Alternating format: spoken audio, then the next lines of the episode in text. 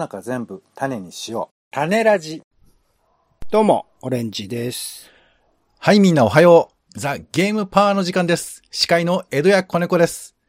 いや、ポンです。世の中全部歌にしよう種ラジよろしくお願いします。よろしくお願いいたします。さあ、始まりました。種ラジですけれども、オレンジさんどうですか？どうですか？あ、はいどうで、どうでしょう？いいですよ。うん。いいですか？ありがとうございます。ゲームは楽しんでますか？そんなに楽しんだですか？いいですね。いいですよ。そうですか。ありがとうございます。さあ、ということで今回は種ラジメディア覗きということでですね。はいよ。えーまあ、あんまりね、ゲームをやってる人ばかりじゃないことは、えー認識しつつもですね、うんえーまあ、テレビゲームの話がしたいということで。いいですよ。いいじゃないですか。一応ね、二人とも、えープレイステーション、え ?4? 4。僕もまだ4ですね。4です5は買ってないねです。。はい。とか、あとあの、スイッチっていう、ニンテンドースイッチっていうゲーム機とかはいはい。持ってますんで。あと、ポンさんはね、Wii とかね、やってますからね、今ですね。そうね。Wii とか Wii U とかね、持ってますけど、あと PS3 とか持ってますけどね。こういうの楽しんでますが、まあなかなかそういう話がしづらいところも考えてるんでしょう、おそらく。えーうん任天堂とプレイステーション、ソニーがですね、はいはい。えーなんか、去年1年間どんな風にゲームを楽しんだかっていうことをまとめてくれるサービスを、うん。えーこの時期公開してまして、うん。で、任天堂の方がマイ・ニンテンドースイッチヒストリー2021。うん。そして、プレイステーションがあなたのプレイステーション2021。まあ、これはプレステ4と5の、えー履歴をまとめて、あなたが一番楽しんだのは何ですかっていうのを、まあ、まとめてくれるっていうサービスなんですよね。うん。うんはい。ということで、えー今回はゲーム、まあ、ゲーム履歴、総、統、総、えーゲーム履歴総括サービスみたいな言い方なのかな。うんで、うんえーまあ、テレビゲームの楽しさを再び思い出してみようと。いうことで、やってみたいというふうに思います。うんで、まあ、相互にですね、あの、このサービスを利用しまして、まあ、どれぐらい何を遊んでいるのかということを、まあ、話をワイワイとできればいいかなと思うんですが、はいはい。まあ、ゲームをね、やってない人にはちょっとピンとこないかもしれないんで、まあ、なるだけあの、オレンジさん、あの、余計な話を混ぜながら、今日は喋りたいと思いますけど。なるほど。はい。ということなんですが、えっ、と、うんじゃあまあ、まずね、えー、これ、まあ、この、えー、スイッチヒストリーとか、プレイステーション2000 2021とかは、あの、まあ、要は、一番やったゲーム、この、だから、あれなんだよね、オンラインに接続されてるからか、えっ、と、じ自分のやったゲームの、えーこの、活動時間が全部記録に取られてるってことなんだろうね。まあだから、オンラインで、かつ多分ログインしている状態のゲーム時間みたいなことですよね、これね。どうなんだろうお僕はさ、基本的にその、任天堂のサービスに入ってるんですよ。うんうん。あの、ネットに接続するサービスに入っているので、基本的には全部取ら、取られてるというか取ってますよ。あ、そうなんだ。僕結構オフラインでプレイすること多いんですよね。ダウンロードしちゃってなるべく Wi-Fi を使わないようにしてた時期あったんで。なるほど。あ、そうか。なるほどね。まあ、なんでちょっとあの、の後で話しますけど、ちょっとあれだよね、その、情報を見ると、ほとんど出てない感じもあったりもしますそうなんね。それはちょっと残念ですが。まあまあまあ。えー、じゃあとりあえず、まあ自分のね、記憶で保管しながらというところでもありますけど、とりあえずこの、じゃあまずスイッチの方から行きましょうか。マイ・ニンテンドースイッチヒストリー2021。うん。えー、まあね、今日本ではやっぱスイッチが、まあ世界的にもスイッチが大ブーム、大流行していて、えー、まあ、熱盛ぐらいやってる人はいるのかもしれませんよね。聞いてる人うんもね。うんうんはい。まあ、そんな中、何が一番や、何を一番やったのかっていうことなんですけども、じゃあうん私から行きましょうか。はい。はいえー、僕の一番、まあ、これね、データ的に上がってきたものということですけども、私はね、今年は6月ぐらいに始めたやつで、うん。えー、57時間遊んでます。すごい。これ多いのか少ないのかわかんないけど、まあ、多いわね。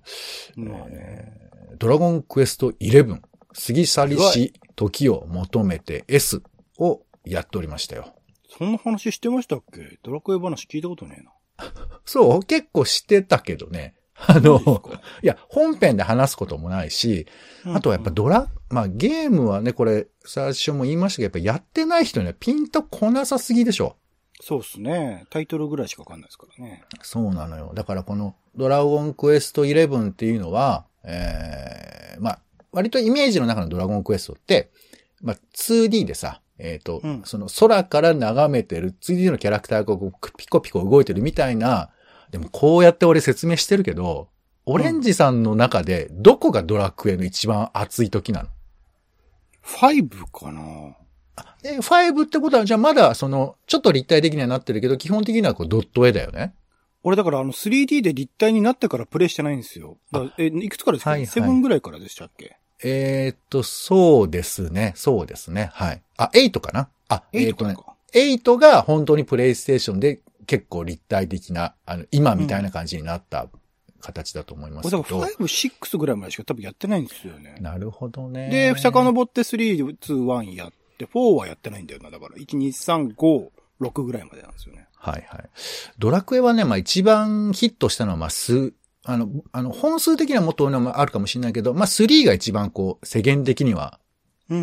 評判だったけど、でもそれももう結構な歴史の、それこそ過ぎ去りし時なので、うんうんうん。だから時代によって、こう、ドラゴンクエストの感覚も違うとは思うんですけど、うん。えーで、まあそのね、あの、いろいろ歴史を経て、あの、本当にこう、堀井雄二さんがや、やりたかった、あの、冒険してるようなイメージに、いよいよクオリティもアップをして、で、うんオンラインも経て、まあ、原点回帰という意味も込めて、あの、結構物語がちゃんと作られてて、うんうん。で、今回はその勇者じゃなくて勇者じゃなくてそのなんか、うえー裏切り者っていうか追われる形で物語が始まっていくんですよ。追われる？そう。あの、なんていうかこう、まあ、えーその血筋の関係からか、えー存在してはいけない子供みたいな存在というか。うーん。ありますね、そういうのね。王族の話でね。そうそうそう。まあまあ、なので、そういう風な、まあ、王道なんだけど、ちょっと変わった設定もありながら、えー、パーティーを集める楽しさ、それぞれのメンバーの楽し、あの、物語だとかも込みしつつも、ある種そのドラゴンクエストを総括するような意味もあったりするような。そんな物語なんですよ。ちなみに、ポンさん、まあ、えっと、間はやってるんですか？それを点、点とか、その、ポンさんはど、どのドラクエをやってきたんですか？今まで。えっと、僕はね、いや、だから、 one、two、three、全部やってますよ。えっと、それ以降は？それ以降、4、5もやってますね。うんうん。で、6が、プレイステーションなの、あ、6、6、7、あ、えー、6がスーパーファミコンで、7がプレイステーションなのかな、でその辺から多分僕が受験とか、忙しいみたいなのが始まって、うん。で、空いて、でも8はね、うん。えー、クリアはしてないけどやったね、ちょっと。あ、やってはいるんだ。そうやってはいるんだ。9が、えっ、と、えー、DS になったんですよ、確か。ああ、ははははは。そう、携帯機で初めて出たドラゴンクエストなんですけど、で、うんそれはやったえかな。、だ DS でも出な、プレイステーションに出なかったの？その後も。えっ、と、プレイス、そう、あの、だからね、当時、あ、だから、8がプレステ2かな？うんうん。だから7はもしかしたら、えープレステ1だったかもしれないね。ちょっと忘れちゃったけど。うんうんうんうんそう、だから当時の一番売れてるハードで出すっていうのが、まあ、交渉上伝わっているようなことなん正ですけど。式なナンバリングなんか携帯のゲームでしか出なかったってのがあるのか。そうそう、あるんですよ。そうん、面白いよね。でで、、9はやってない、10は？えでね10は、きえっ、と、いや、9はやったんです。あの DS でやったんです。そう。んこれすれ違い通信とかがあって、あの、持ち運ぶのも楽しい。結構流行ったですけど。うんで、10が、これ、淡路さんが大嫌いなオンラインなんですよ。淡路恵子さんが 嫌いな。ごめんなさい。淡路恵子さんがなぜ今出てきたのかあれですけど、はいえ。知らない淡路恵子さんドラゴンクエストファンですからね。あ、そうなんだ。そうなんですよ。。もうずっと、なんかね、えー同じドラゴンクエストをやって、あのうん。クリアするギリギリまでで止めるっていうエピソードよくまあ、お話しされてました聞いてくださってる方は、淡路恵子さん自体がわからないという説がね。だから多分ね、俺、はいあの、アウトデラックス、ね、もうちょっとで終わっちゃうじゃないですか。うん。多分ね、総集編とかで淡路さん出てくると思うけどね。ああ、なるほどね。そうそうドラクエの人。そう、大女優なんだけど、もうドラゴンクエストばっかりやってるっていう、まあ、ことでおなじみですけど、まあまあいいや。で。とにかく、あの、オンラインだオンラインは、僕もかじったにはかじったんですよ。これ Wii も出てたし、Wii U も出て、今スイッチもやれるし、プレイステーションの方でもできるんですけど、うん、なんかね、ちょっと、僕は最後まで、まあ最後までって最後はないんだけどね、めちゃくちゃ長いんですけど、最初の一巻みたいなところもやれてないですが、まあでも、すごいよね。ドラゴンクエストで、あの、知らない人と会える。えなんならね、これ卒業旅行だっけ？修学旅行かなんかにドラクエ10を使ってるか、あの、学校もあったりしましたから。へだから本当にインフラみたいな感じ。あと、オンラインゲームっていうものの、なんかこう、何、えー世間的な認識を深めたっていう意味でも大きかったよね。ドラゴンクエスト10はね。ーうん、うん、うん。うんで、、だから満を持してなんですよ。そういう意味では。えっと、9オンライン前提だったのが10で、その後の11っていうのが、おえーまあ、いわゆるオオフラインというか、その、特に人が、他人が出てくるとかそういうのはなくて、単体でゲームができるというゲームオンラインで繋ぐこともできるって感じ？できない？まあ、今時のゲームだから、オンラインにつながって、その、なんか、ええまあでも直接は関係ないのかな？一緒に戦うみたいな、あの、そういうのはないですモンスターハンターみたいなのはないんだ。そういうのはね。ないです。うん。あの、うん。まあ、ちょっとなんか、ええこれもともと 3DS とかでも出てたから、すれ違いのなんか要素とかも確かあったと思いますけど、うん。そう、今この、えードラゴンクエスト11、3サリシ時を求めて S というのは、もう、えー完全に単体で楽しめるゲームなんですよね。ポンさんはずーっとドラクエをやり続けてきた人の最新作っていう感じなんですね。11については。と突然これを買ったわけじゃないってことですね。そうだね。まあ、だから本当言うと、あの、3DS のドラゴンクエスト11もやってるんですよ。うん、うん、うん、うん、うん、うん。そう、なんかめちゃめちゃ細かい話だけど、その、3DS の方はだからあれなんだよね。ドット絵とか、あの、オレンジさんが最初にやったドラゴンクエストみたいな感じの動きだったりするんです。その、え、3DS のやついつ頃出たんですか？結構前にもう出てるんですか？これ。に、2、3年前じゃないかな。じゃあ一応それのリブートじゃないですけど、作り直したバージョンって感じ？これややこしいんですよあのね、プレイステーション版でも出てる。ドラゴンクエスト11って。プレイステーション4で2、3年前に 3DS と同時タイミングで出ている。そうそう。で、そっちの方はリアルな、あの、エイト的な、あの、等身大のキャラクターが出てくるような。ものなんですえ、え、じゃあ、え、今回ポンさんがやってるのは2、3年前に出たやつをやってる？それとももう一回作り直したのが出たってこと？なんかすごい事実関係こだわられますけど、まあ、うんもともとプレイスいや、テーシななんでこのョン版と、タイミングなのかなってのはちょっと気になったわいやけです。あの、プレイステーション版と 3DS 版というのがあったんです。11っていうのは。2、3年前ぐらいに出てる。そうそう。で、僕はプレイステーション版はやってなくて、3DS 版だけやってたの。話は同じなのよ、基本的には。うん、うん、うん。なんだけど、やっぱこう、おえー、何？こう、えリアルなキャラクター、まあ、リアル風なキャラクターが等身で、こう、実際の街をさ、歩き回るみたいなのはやってみたいなというふうに思っていて、うん。で、このドラゴンクエスト11の S っていうのが、スイッチ版として後で出たんですよ。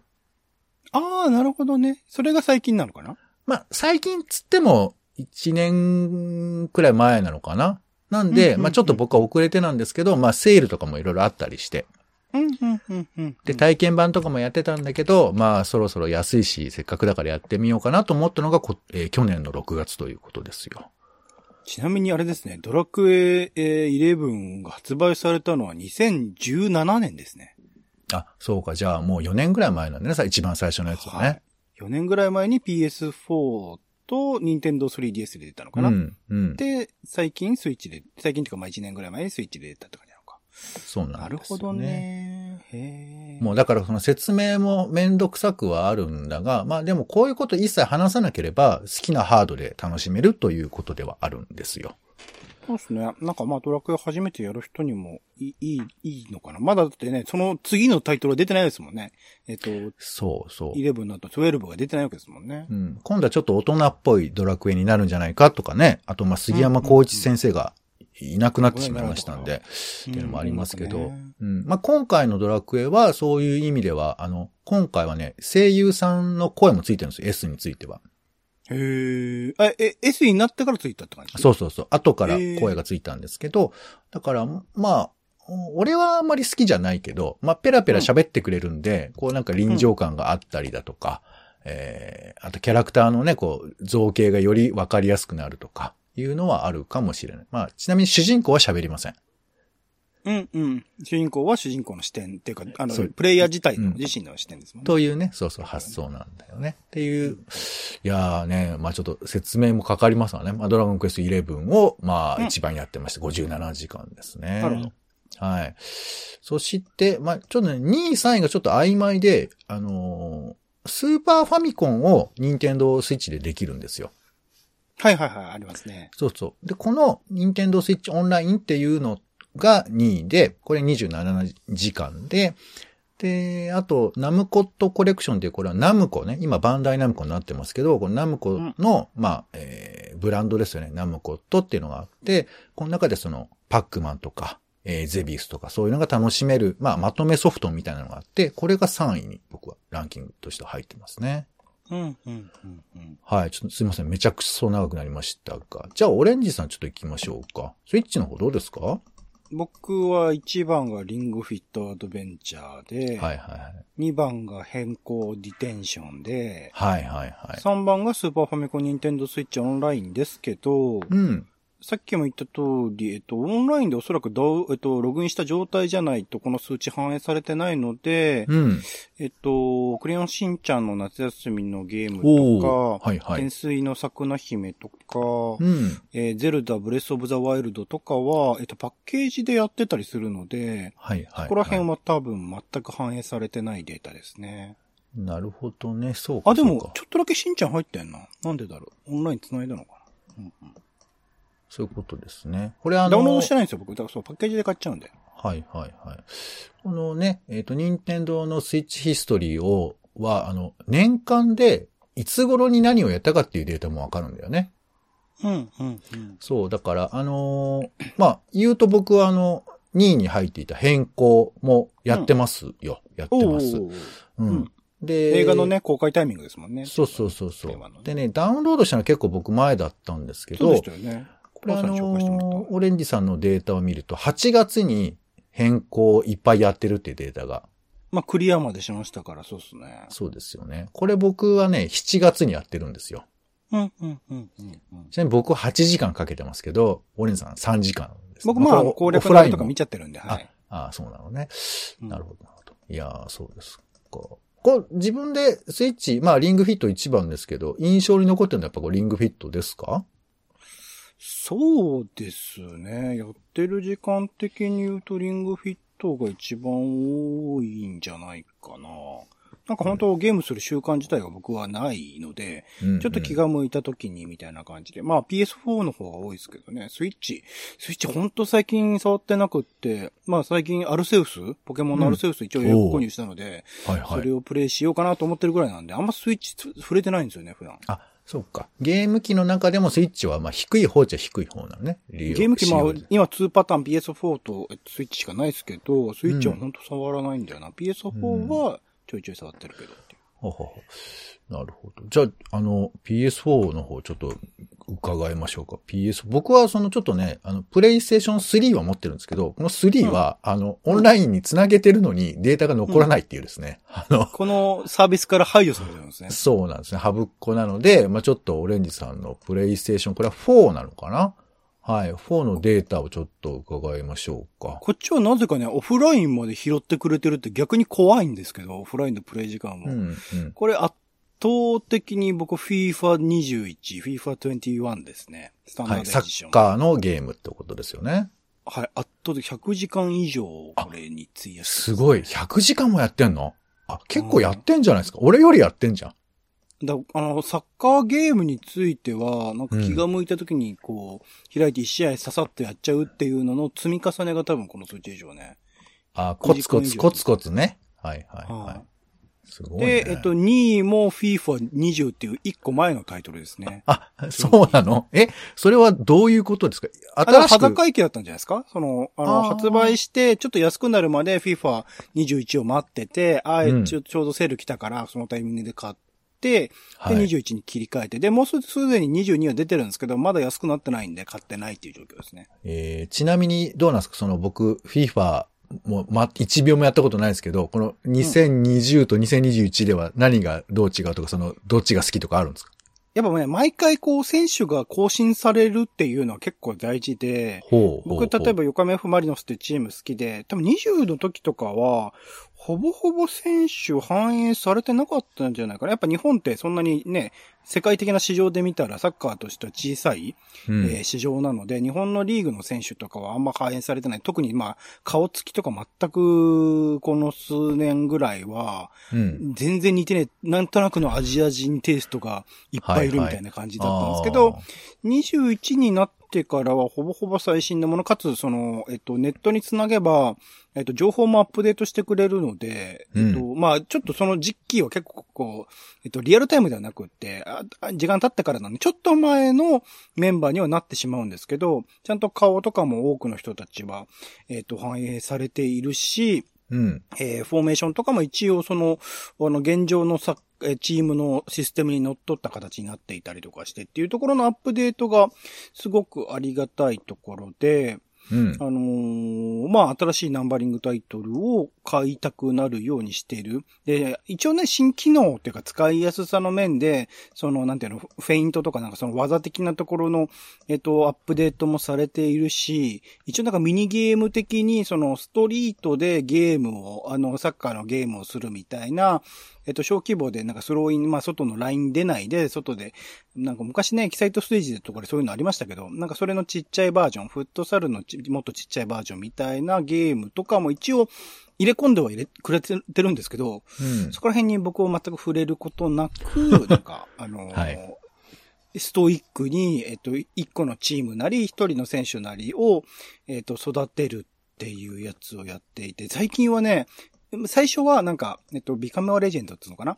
なんか一人の選手を、まあもともと、まあ自分で作るパターンと、既存のすでにいる選手とっていうパターンがあって、僕、まあ今すごい有名な久保建英くんとか、なんかそういう人を、あの、いかに育てるかっていうプレイを最初してたんですけど、監督モードと選手モードを選べて、選手モードでやってたのを監督モードでやってみたら、ほあの、契約公開っていうか、選手を契約するために、いくら移籍金払うかとか、誰と選手をトレード、向こうのチームとトレードするかとか、あとどんぐらいの予算をかけるかとかっていうのが、細かくちょっと設定できて、うん。それが意外と面白いとか、あの、旧、あの、チーム経営的な視点もちょっと入ってくるような要素になっていて、うん。そこの部分によってなんか自分が目指しているようなチーム作りができるみたいな楽しさがあったりとかして、最近ちょっと監督モードにハマってます。で、なんか成績残すと、あの、国の代表の監督とかに声がかかったりするんですよ。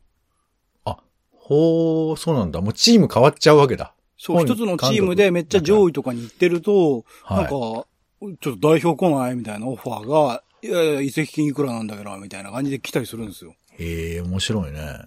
と、その、それが面白いんで、ちょっと監督モードでハマってやってて、まあもうすでに22出てるんでね、そ、そろそろ買いたいなと思ってますけど、今のところまだ、えー、21で、えー、楽しんでいるっていう状況ですね。なるほどね。へえ、まあまああれだね。やっぱこう喋る量を聞く限り、やっぱちょっと熱い時間は過ごしてるってことだまあ、ね。これしかないんですよ。他だから、えっと、ザ・ラスト・ボアス・パート2とか、シェンムー 1&2 って一応表示はされてるんですけど、うん。0時間って書いてあるんで、うん。あの、ラ、ラスアスはあのパッケージで買ってるんで、えっと、うんちょっとやったんですけどね、僕やっぱ慣れてないのか、FTP、あのー主観視点の、あの、うんプレイなので、よ酔うんですよね。3D でも、あの、BSVR、PSVR でも酔うんですけど、うん。こういう主観視点のガンシューティング系でもなんか酔っちゃうんですよね。だから、続けられないっていう問題なるほど、なるほど。ドラクエなら大丈夫なのかな？ドラクエってどう、どうなんでしたっけ？ドラクエは三人称視点なので、まあキャラクターも当然出てくるし、あと、そもそもアクションじゃないからね。うんうんうんうんうん。ドラゴンクエストは、あの、戦闘になると、あの、みんなパッと待って、どうする？どうする？って聞いてくれますから、うんうんうんうん。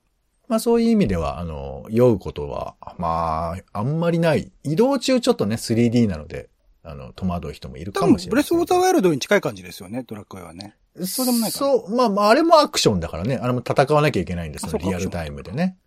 うん。まあ優しい。ブレスオブザワイルドは全然大、あ、ゼルダは全然大丈夫だったんで、だからそういう意味でうんアルセウスは、なんかち近い感じなのかなと思って大丈夫そうだなとは見てるんですけどね。そうだね PS のちょっとね、厳しいんだよな。はいはい。なるほど。いやー、あれだね、ちょっと、ゲーム。ゲームはね、だからこう、自分の世界、あの、確認した世界を人に伝えるっていう楽しさがある分だけ、こう、うん。なんていうか、共有できないとの難しいみたいなところとかさ、そうなんか、まあちょっとグルーブみたいなのが、その持ってないとね、作りづらいというのがあって、不思議だなとはまあ思うんですけど、まあでもそういう話をあえてしたいですが。うん。で、えっ、と、まあ一年間やってきて、これ、まあ今のもう話で言えばサッカーゲームがおすすめなのかもしれないけど、うんこれ面白かったみたいなのとか、まあちょっとこれを紹介したいのがあれば聞きたいなと思ったんですが、じゃあ僕言うね。うん。えっ、とね、僕ね、なんかバーっと振り返ってみたんですけど、なんかほとんど、あ、あの、アクションロールプレイングばっかりやってるんですよ。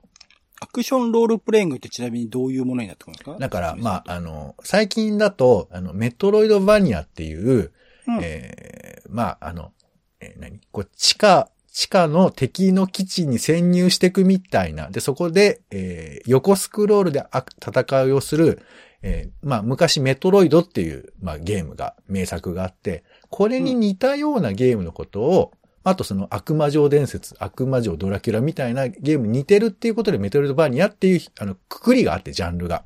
うんうんうんで、このジャンルが、なぜかこの2000年、20年ぐらいにめちゃくちゃ流行ってるんですよ。もうここ数年、そういう似たようなゲームが大量に出てるの。もう本当へに。ーで、で、で、俺もそのブームになぜか乗って、あの、例えば猫ちゃんが、えー、なんかこう、スーパースーツみたいなのを着たり、あと猫としてこう飛び出て、こう、ダンジョンを移動するみたいな、えーゲームがあるんですけど、ガトロボットっていう。これね、モノガガトロボット？ガトロボット。で、うんモモノクロで結構ビジュアルもおしゃれなんですけど、キャラクターが、あの、にゃんこちゃんで、で、にゃんこしか通れない場所とかを通ったりするのよ。うーん。っていう使い分けとかもある。まあこれもメトロイドバニアの一個なんですけど、まあそういうのをやったりとか、まあしている中で、紹介したいのはね、あ、ちなみにあの、天水の桜姫も1月ですけど、買いましたよ。お、どうでした？はい。えーっと、まだ面白さはわかんないけど、とにかく米作りがうるさいっていうのだけは分かった。うん。本当にめんどくさい。こんな米作りめんどくさいなってことが分かるっていう楽しさがすごく今ありますわね。うんうんうんで、ご紹介したいのはね、えー、デンマークのはい。作品でね、スティルスタンドっていう、うん。これ、えー意味的には停滞って意味らしいんですけど、うんうん。アドベンチャーゲームで、おそらくこれ、なんか、えースマホとかでもできそうな感じなんですけど、出てんのかもしれないね。なんかね、もう、鬱屈した女の人が出てきて、で、その女の人が、もう、いろんなパーティーとかめんどくせえとか、そういうこと思いながら、なんか謎の存在によって突き動かされるっていうアドベンチャーゲーム。うーん。で、これ見るとわか、あの、ビジュアル見るとわかるんですけども、本当になんかね、はぁって感じの、あの、うっせぇわのリアル版みたいな感じですね。ビジュアル的に言うと。はははは。このね、スティルスタンドはね、いや、おも、面白いっていうか、なん、なんか、あの、しゲーム感が今までと違う。あの、まあ、あるんでしょうけど、あるんでしょうけど、あとその、まあ、もちろんアドベンチャーゲームなので選択肢から選ぶっていうシンプルなゲームなので、まあそういう、なんかこう、高度なアクションとかを要求されるものではありませんから、まあそういう意味では、やったことない人も楽しめるかなというか、もう、あの、変更なんかよりももっと簡単ですよ。うー。うんん。だから、こういう風な表現を、なんか、あの、欧米の方でしたい人がいるんだなっていうことも想像するし、あと、なんか日本人の感覚にも似てるなとかさ。うんうんうんうん。でも、タバコは吸うんだとか。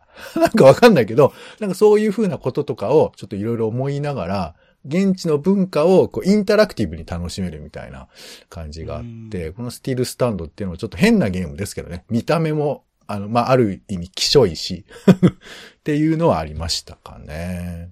これまあちょっと最近やってるゲームではある。今もやってるゲームですけどね。はい。で、あとまあ変更は去年で言えばやっぱ一番あの印象の深いゲームですよね。ですね。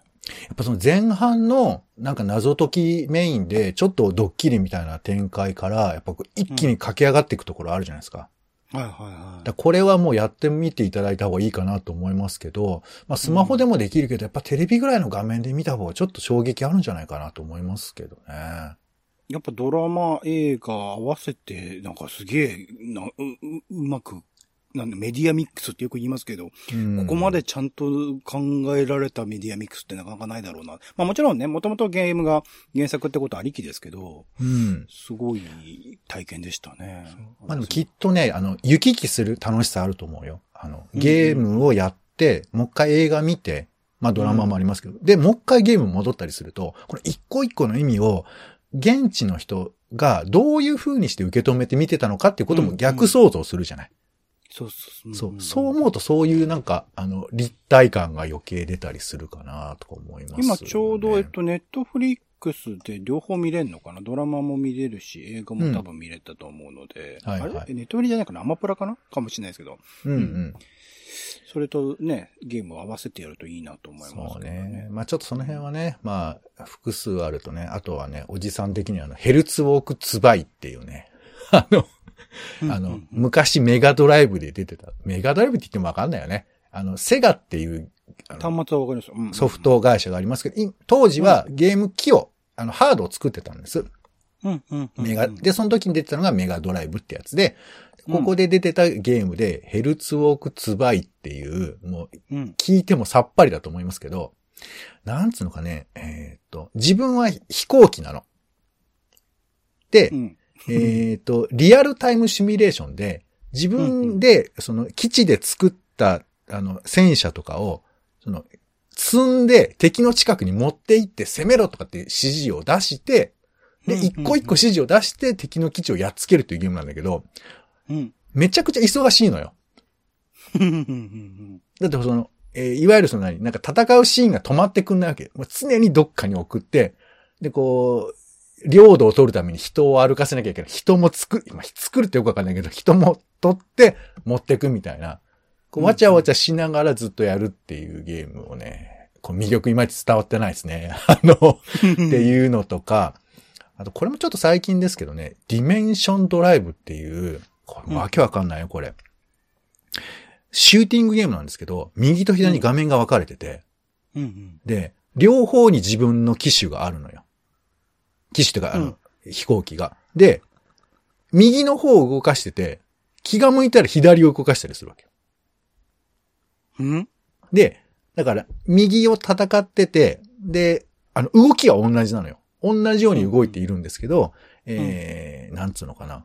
えーと右に重要なものが出てきたら、右の方に切り替えて、切り替えると実弾が撃てるみたいな感じなわけ。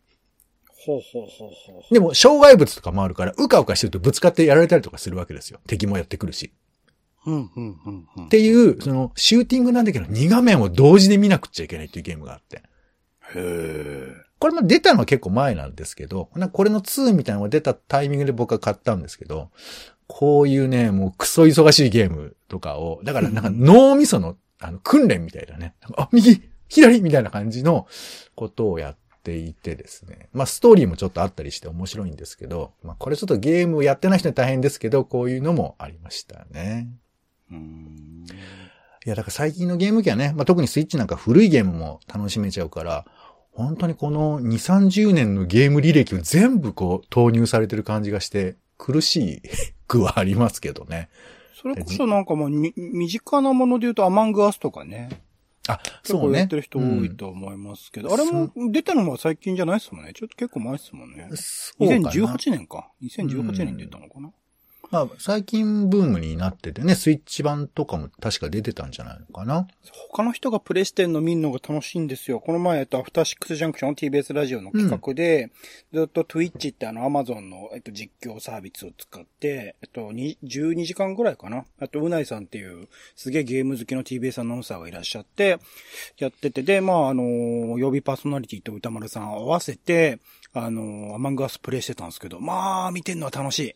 うん。リアルタイムで、まあ、人狼ゲームなんですよね。宇宙人狼で、なんかで一人、あのー宇宙怪人、宇宙怪獣みたいなのがいて、そいつがどんどんどんどん、あの、宇宙船の中で人を殺していくっていう話なんですけど、それを当てる、誰がその宇宙怪人なのかは分からずに、宇宙船内で起きてる問題とかをいろいろ解決していく、協力していくっていうゲームなんですけど、なんか、それが、あの、なんていうの、プレイヤー視点その、メインとなってる、例えばう、うないさんが、えっと、見ている画面しか、その、えっと、Twitch 上では共有されないんですよね。うんうんだから、うないさんが、その、えっと、宇宙怪人になっていたとしたらば、あの、さりげなく他の人と一緒に歩いていいながら、いきなり人をこう殺すみたいなシーンがリアルタイムで見えたり。うん。逆に、えっと、うないさん以外の人がその宇宙怪人だとしたらば、その、誰がその宇宙怪人だかわからないので、いきなり殺されて、あれ誰だった？誰だった？みたいなことを考えるみたいなのが、ちょっとゲーム要素として面白さがあって、なんか普通にプレイしてても、やっぱ人狼的なもので謎解きじゃないですけど、誰が犯人かみたいなの当てるっていうところで面白いんですけど、あの、んプレイしてるのを見るのが面白いっていうことを僕は初めて思ったというか、あんまりその実況動画とか見る人間ではないので、それを見ていて初めてその見る側の楽しさみたいなのを実感したっていうゲームでありましたね、アマングアスについては。なんかこうね、ゲーム実況って日本だと割と限られたイメージありますけど、ね、Twitch なんかは世界ですごくブームだし、めちゃくちゃ市場もでかいですからね。アメリカなんかだとその配信っていうのは基本的にゲームのことを指すみたいですからね。ほとんどの場合は。はだから、まあそういう風なイメージは、なんかピンと来る場合、来ない場合ありますけど、でもあの、振り返れば、友達がやってたゲームをずっと横で見てたとかさ、うーん。あの、ゲームセンターとかでえー上手なプレイを見てたとか、うん。あと昔ですけど、あの、メタルギアソリッドっていうゲームがあって、かくれんぼね。はい。そうそう、まあ、隠れながら敵に見つからないように潜入していくっていうゲームなんですけど、うんこれをね、弟と一緒にやってて、うん、うん。でね、なんか変なんだよね。弟はね、もうやらないの。ん？やってよっていうね、俺に。はそう。で、それを見てる分で十分楽しい。まあ、あの、メタルギアソリッドって、あの、アクションもあるんですけど、結構その映像が長いシーンも多いんで、まあそういう面もあるんですけど、なんかこう、やることより、こうなんていうか、もうそれに同化して見れる能力が結構みんなあるみたいで、まあ映画とかに近いのかな。だからうん、もしかしたら、ゲームって、こう、間接的に眺める方が面白いものなのかもしれないっていうか、うん、うん、うん。だから、僕らもほらゲームの話したいんだけど、なんかね、共有感が取れないとっていうのは多分そういうことで、なんていうかこう、み、見てる、そのものを見ることの楽しさみたいな、何なんだろうね。これ、なんとも言い難いんですけど、うんそういう風なことをどう解釈したらね、知識なしにゲームの楽しさを共有する方法が見つかるといいなとはまあ思うんですけど。うん、うん、うん。うんまあ、あれさ、日本国内においてはその見るって、やっぱ、あり、あの、よい子ありのさんのね、うんえっと、番組、富士、え BS 富士でしたっけ、うんとかの番組が多分センター CX ね。きっかけになってるのかなと思う。なんか全然ね、プレイするのが上手くなくてもいいというか、逆に下手だからこそ面白いさ、みたいなのもあったっていうところで言うと。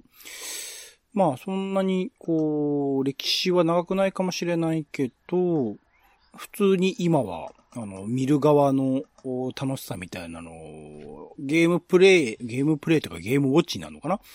の、なんか市民権というかね、世の中的に結構増えてはいますよね、今ね。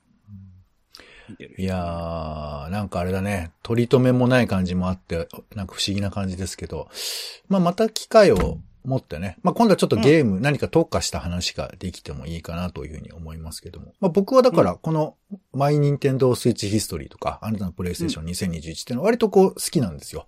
振り返るきっかけがなかなかない、ね、自分のやってることだけにななりがちなので、人と共有するにもちょっと面白いかなと思ったりはしました。うんうん。いいですね。